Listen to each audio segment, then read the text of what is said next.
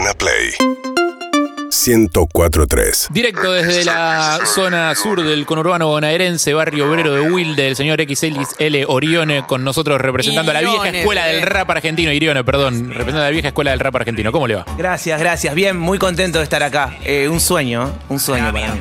¿Un sueño que tenés? Ah. ¿Dormiste mal? Ah, no. No, tengo sueño. No, no, no. Digo que, que proyecté estar acá. Soy oyente de hace muchos años y, y parece como que, bueno, no quería ser básico. Ay, los sueños se cumplen.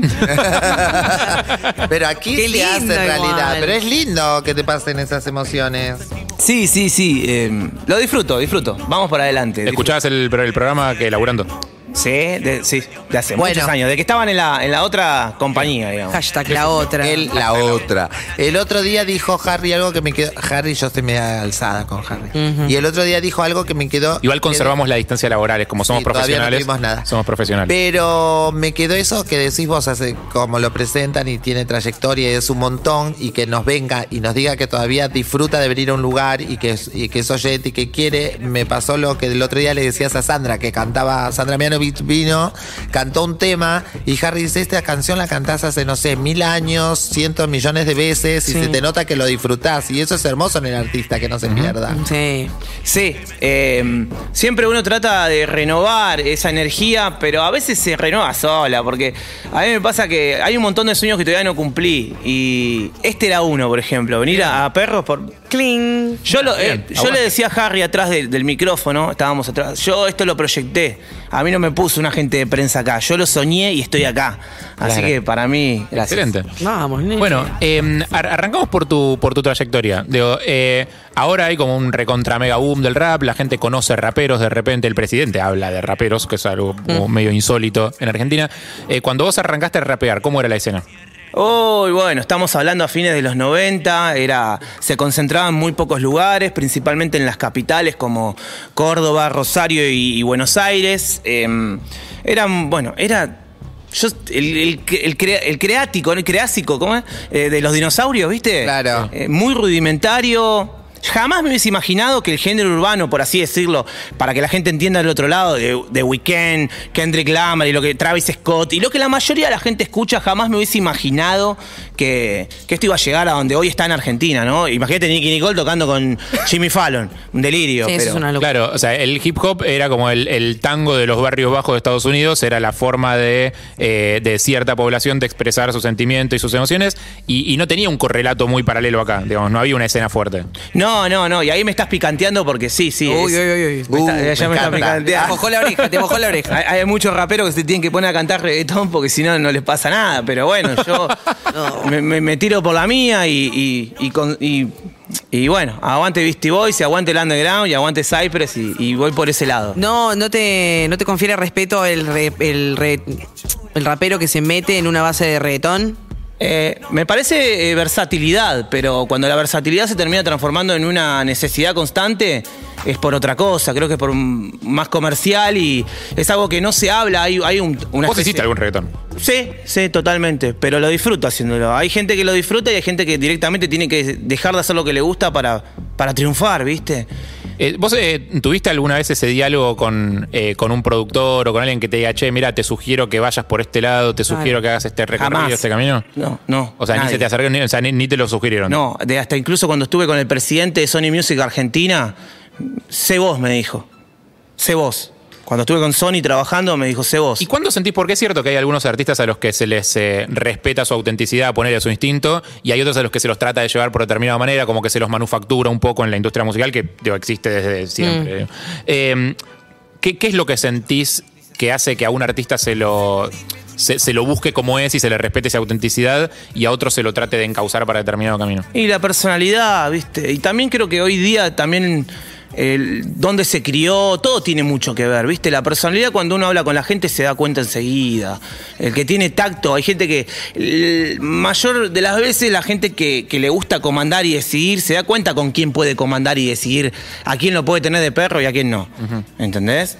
Eh, creo que conmigo nunca pasó porque siempre me paré desde mi punto de vista, desde mi posición y siempre marqué mi personalidad. ¿Y vos dónde te criaste? Yo donde me crié, en- la.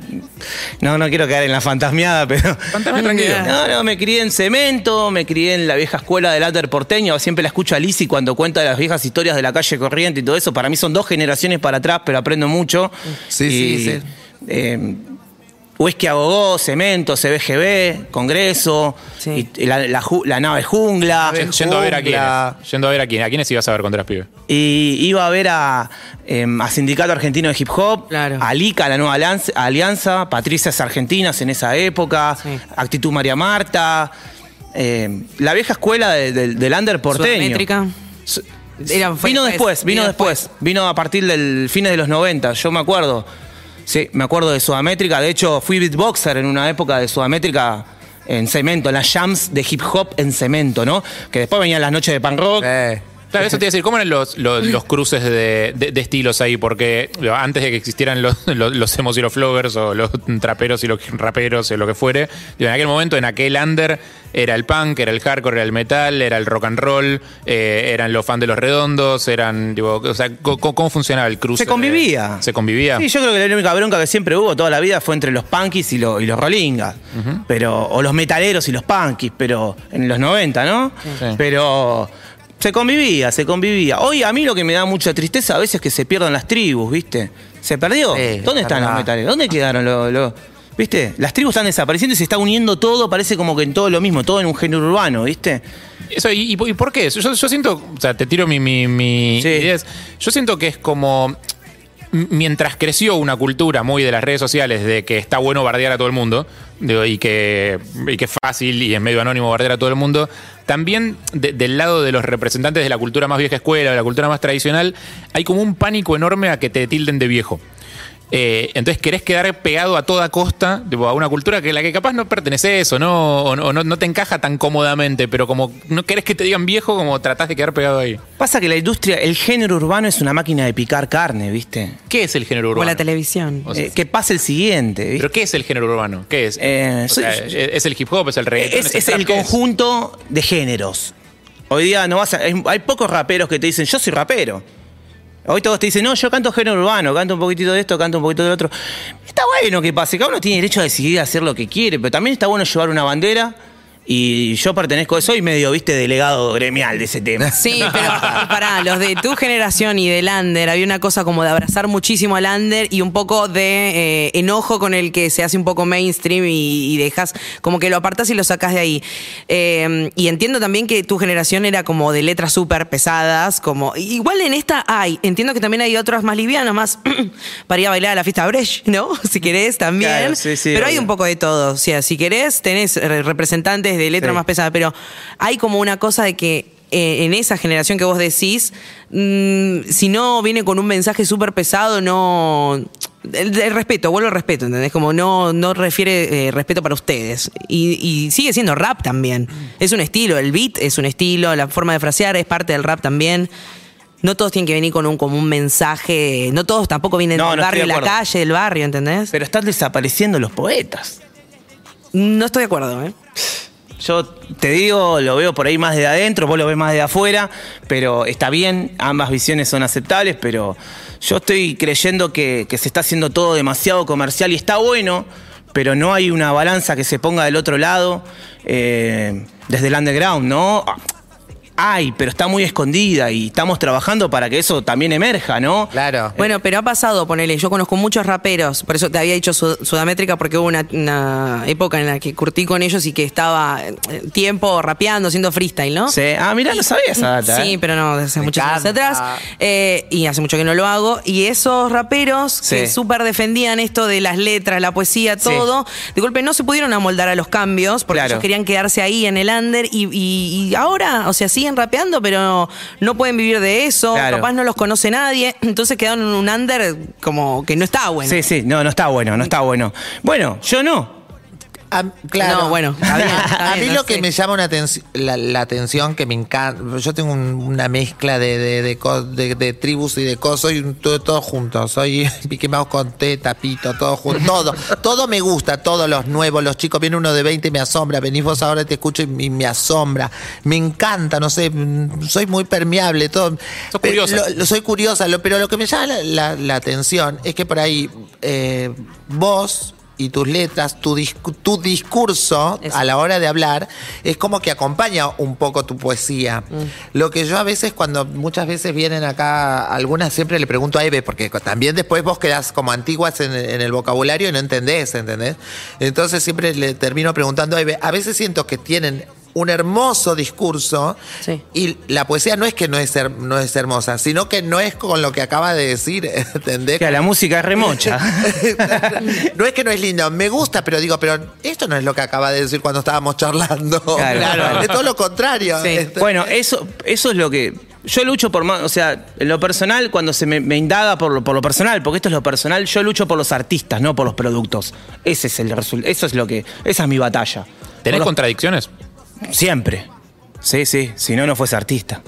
¿Cuál tenés, ponerle? O sea, que, eh, digo, ¿la encontrás del lado de la industria, la encontrás del lado del éxito, la encontrás del lado de la poesía? Desde el lado de la poesía.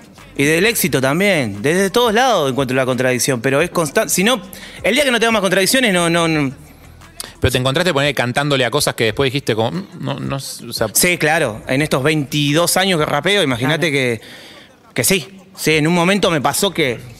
En un momento, cuando yo era adolescente, muy joven, ¿no? Tenía 17, 18 años, por ahí le cantaba cosas de la droga. Y después me di cuenta que, que tenía una responsabilidad delante del micrófono. Claro. Claro. Es- tenía una responsabilidad, pero eso es lo que por ahí yo hoy día a veces no noto en los pibes, ¿viste? Que no se dan cuenta que son emisarios, que, que están llevando un mensaje y. Y uno de, de la puerta de la casa para adentro hace lo que quiere, pero también hay que cuidar un poco a la juventud. Yo lo veo desde ahí, hoy por ahí que soy padre, ¿no? Lo veo de cuidar un poco más a los pibes y, y marcar si sabes que ta- te hace pelota la droga, ¿viste? Pero, ¿y vos cómo, cómo entendiste que tenías una responsabilidad? Porque, digo, eso es algo que a nosotros nos dicen mucho, ¿viste? Esa cosa de ustedes están atrás de un Eh. micrófono, no pueden decir cualquier cosa, ustedes tienen un lugar, son comunicadores. A los músicos también se le dice, che, mirá, vos te escuchan muchos pibes, tenés una responsabilidad. Ahora, de que te lo diga alguien de afuera, que vos lo hagas carne y lo sientas, digo, hay un recorrido. ¿Vos cómo te diste cuenta? ¿Cómo entendiste? Con mis fans. esa responsabilidad. con los fans que me siguen. Venían las pibas, vienen las pibas de 14, 15, 16, 17 años que me escuchan a, a Irione y venían cortadas los brazos, ¿viste? Las adolescentes Ay, que sufren depresión Sí. y, y esto me pasó en todo el país, en todas las giras. ¿Entendés? Y esto me pasó cuando yo empecé a hacer las primeras giras de rap nacional en Argentina, 2015, 2014. Recorro todo el país, cuatro veces cada provincia voy. Y empiezo a tener contacto, siempre fui un artista a tener mucho contacto con la gente. Porque nuestra música es así. Eh, nuestra música, el hip hop. Eh, me doy cuenta que, digo, la puta madre, tengo en la mano el- el- la, la- la emo- la emotividad de una piba sola, adolescente, a las 3 de la mañana en su cuarto, que es, no es, no, es complicado, ¿me entendés? Claro, vos estás adentro de ese cuarto, hablándole. Sí, Estoy adentro de ese cuarto, estoy adentro también del estoy adentro del tipo treintañero que está manejando un taxi 12 horas y no sabés si ir a Constitución a comprarse una bolsa o seguir laburando por su hijo, ¿entendés? Porque lo vi, porque, porque me crié en Wilde, porque laburo en una fábrica, porque sé lo Laburás que de muy chico. Bueno, a los ocho años no estabas laburando ya. Yo la vendía jazmines en los semáforos y cuidaba coches para cuando mi mujer estaba embarazada, sí, sí, sí. Y he, visto, entonces, hay, hay discursos que, viste, hay discursos que no me los puedo tragar, ¿entendés lo que te digo? El discurso de, bueno, dejá que los pibes son adolescentes, pará, yo también, viste, pero siempre traté de rescatarme. Y el underground porteño siempre trató de subirse al escenario y tratar de decir, loco, el arte es la salvación. Sí. Y, y, mm, digo, ¿cuándo empezaste a, a ver que podías como... Esto podía ser un laburo, ¿entendés? Más allá de, me imagino, un, un escape o un lugar donde eh, expresar el arte. Digo, ¿cuándo fue esa primera vez donde dijiste, ah, listo, se puede ganar guita con esto? Y me parece que ya no recuerdo porque tengo a veces se me fría el cerebro, pero em, fue en el 2012 y 2013 cuando me doy cuenta que salgo a la calle y la gente me empieza a pedir fotos y autógrafos. Y esto en el hip hop era algo inédito. 2012, 2013, te estábamos hablando, nadie estaba enterado de las cosas que a mí me pasaban y, y, y eso a través, gracias a, a internet, ¿no? Claro. Em, YouTube, YouTube, papel esencial. En, Sí, se pasaban mis temas por infrarrojo la gente, ¿viste? Eh, por, por, por Claro. celular, en la primera época, digamos, 2007. Sí, sí, sí, sí. Parecido al viaje- Bluetooth. un viajecito al pasado, claro. Eh, ¿Tenés ganas de, de rapear algo? Tengo un temita que yo creo que eh, se lo voy a dedicar a Lizzie, que es lo que ella me decía que acompañe un poquitito. Extraño mundo, a ver si está por ahí. Dale. XXL Irione, en Perros de la Calle. Gracias. 104.3, esto va en vivo para ustedes. Pueden subir un poquito los auriculares. Mira, puedes retocar de acá. Ok.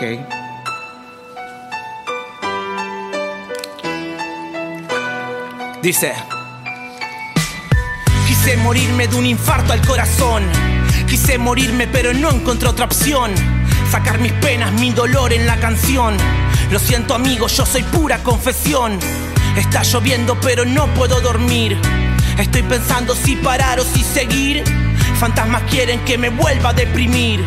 El pecho duele y se me vuelve a oprimir porque el mundo es mierda y me siento un bicho extraño. Pienso en amigos que murieron, los extraño. Ya casi tengo como treinta y pico de años y me encierro solito a llorar en el baño. Esos parámetros de rapero mafioso no van conmigo si soy un tipo amigable. Lo mío pasa por bondad y ser amable. No quise decir que soy un tipo boludeable. Me siento el negro más duro de todo el mundo. Escribo letras y las penas las inundo. Se ahogan penas y así nunca más me hundo. Pasan los años y vivo como ermitaño. Me siento el negro más duro de todo el mundo. Escribo letras y las penas las inundo.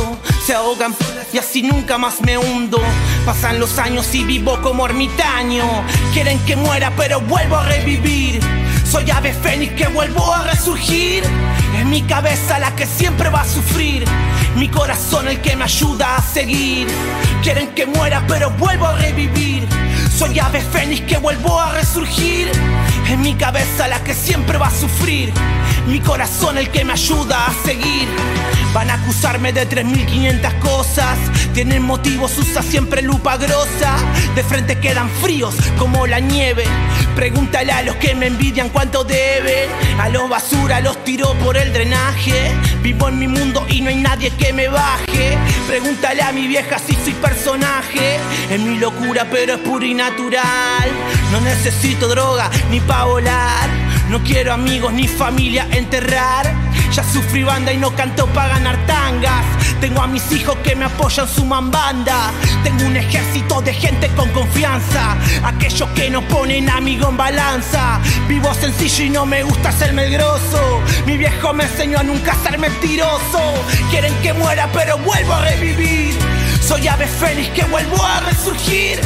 Es mi cabeza la que siempre va a sufrir. Mi corazón el que me ayuda a seguir. Quieren que muera, pero vuelvo a revivir. Soy ave fénix que vuelvo a resurgir. Mi cabeza la que siempre va a sufrir. Mi corazón el que me ayuda a seguir. ¿Qué? Quieren que muera, pero vuelvo a revivir. ¿Qué? Soy ave fénix que vuelvo a resurgir. Es mi cabeza la que siempre va a sufrir. Mi corazón el que me ayuda a seguir. UrbanaPlayFM.com XXL Irión está en vivo. Ah, date manso.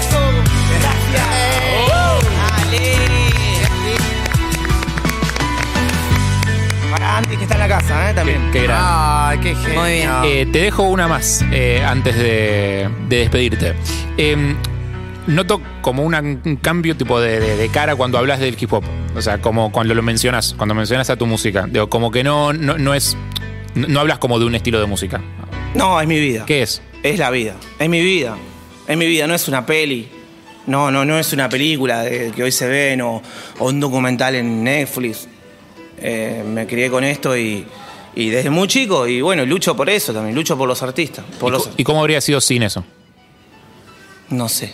No, no, hay cosas que las que no tengo respuesta y tampoco quiero preguntarme porque termino en un psicólogo y no quiero, otra vez. ya me dieron el alta. No, por lo pronto tenés un bruto show mañana. Mañana, sí, en el Teatro Broadway, exacto. Qué lindo. Sí, sí, a las 8 de la noche. ¿Quedan entradas o está- Sí, quedan un par, quedan poquitas, ¿eh? Porque la verdad que nos fue bastante bien, me sorprendió, Pero pero... bueno. Bien ahí, arriba. Vénganse, si están al pedo, 8 de la noche. De una. Me encanta. ¿Estás con banda en vivo o qué onda? ¿Cómo es ese formato? Mira, hay algo que nos enseñó un conocido en común. A veces me gusta la, la banda en vivo, ¿viste? Pero eh, me gusta también mucho Sound System. ¿Sabes quién me dijo eso? Gustavo Olmedo, un metalero. Gustavo Olmedo. eh, un periodista metalero viejo. Me dice: Yo quiero escuchar rap, por favor, no me pongan una batería. Para eso voy a escuchar Hermética, decía, ¿viste? Tiene un punto. Sí. Tiene- Es, es lindo de las dos formas, en realidad, Sí, que sí, eso igual es, es, es personal. eterna. El Sound obviamente. System me encanta también, ¿eh? Alika y Nueva Alianza hace todo lo que viene de ella en vivo es Sound System. Ahora que la mencionaste, la amo. Tengo un tema con ella yo. Sí, por eso te digo que me encanta eso. Eh, XXL Irione eh, Eh. pasó por Perros de la Calle. Te tenemos que dejar ir porque tenemos otros Vamos. compromisos, pero eh, podría durar una Ay, qué eternidad la charla. me esta, loco. encantó, me encantó. Muchísimas gracias y ojalá vuelvas en algún momento. Muchísimas Así gracias. Para mí, un honor como oyente. Está buena, loco, gracias. Ay, qué Adiós. Urbana Play 104.3